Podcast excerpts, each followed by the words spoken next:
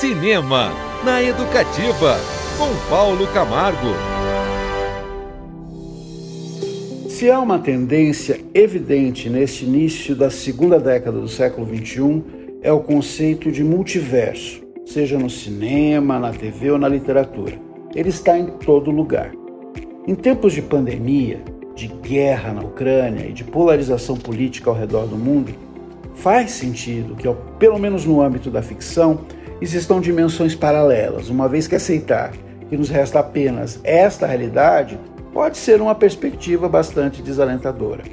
Surfando nessa onda, o filme Tudo em Todo Lugar ao mesmo tempo, roteirizado e dirigido pelos norte-americanos Daniel Kwan e Daniel Scheinert, é uma das grandes surpresas do cinema neste ano. O longa-metragem já rendeu perto de 92 milhões de dólares ao redor do mundo e arrisca estar entre os indicados ao Oscar de 2023 também já figura nas listas de muitos críticos como um dos melhores lançamentos deste ano. Mas vamos parar para fazer uma pergunta: será que o filme é bom mesmo? Bom, depende do que você busca no cinema.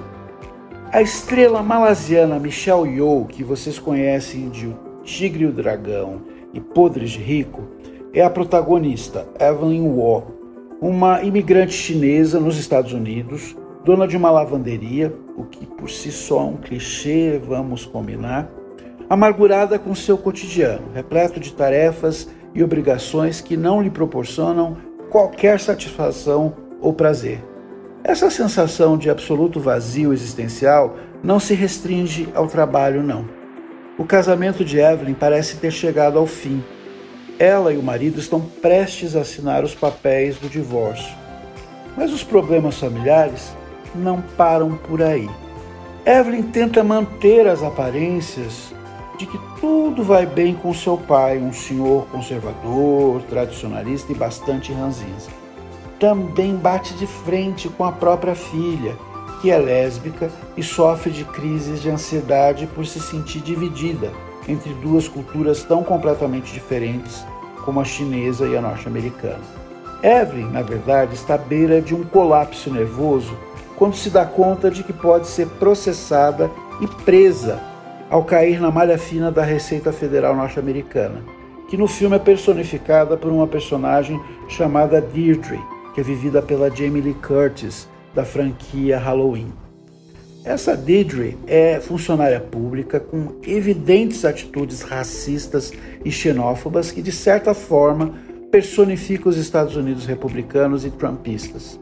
Quando Evelyn e Deirdre se confrontam, Waymond, que é o marido da Evelyn, abre o primeiro portal para uma dimensão paralela. Aparentemente pacato, quase abobalhado, o personagem surpreende, desencadeando uma série de lutas inacreditáveis. Tudo para evitar a prisão da esposa. E mais, ele vai explicar à mulher que ela precisa ser treinada para conseguir ingressar no multiverso uma vez que somente ela será capaz de combater e eliminar um demônio chamado Jobu Tupac, que pode ser interpretado como a depressão, o desânimo, a falta de perspectiva, tudo aquilo que ela não consegue enfrentar no cotidiano. Essas dimensões paralelas podem ser as outras Evelyns que ela poderia ser e não é. A essa altura da trama, você, como espectador, terá chegado a uma encruzilhada ou embarca nesse redemoinho em que nada parece fazer muito sentido, ou desiste da jornada. Eu confesso que em primeiro momento pensei em desistir, porque de maneira geral sou mais das narrativas contemplativas do que frenéticas, construídas por meio de sequências infindáveis de ação, como as que você vai encontrar em tudo em todo lugar ao mesmo tempo. Mas eu insisti e valeu a pena, porque o filme sim tem seu fascínio. Ele tem uma montagem extraordinária, cenas de ação incríveis que fazem lembrar Matrix e outros filmes inspirados aí pela estética do cinema de ação de Hong Kong e coloca atrás da nossa orelha uma pulga interessante de que muitas vezes o multiverso talvez seja uma metáfora para falar do mal-estar diante do mundo contemporâneo. É isso. Cinema, na Educativa, com Paulo Camargo.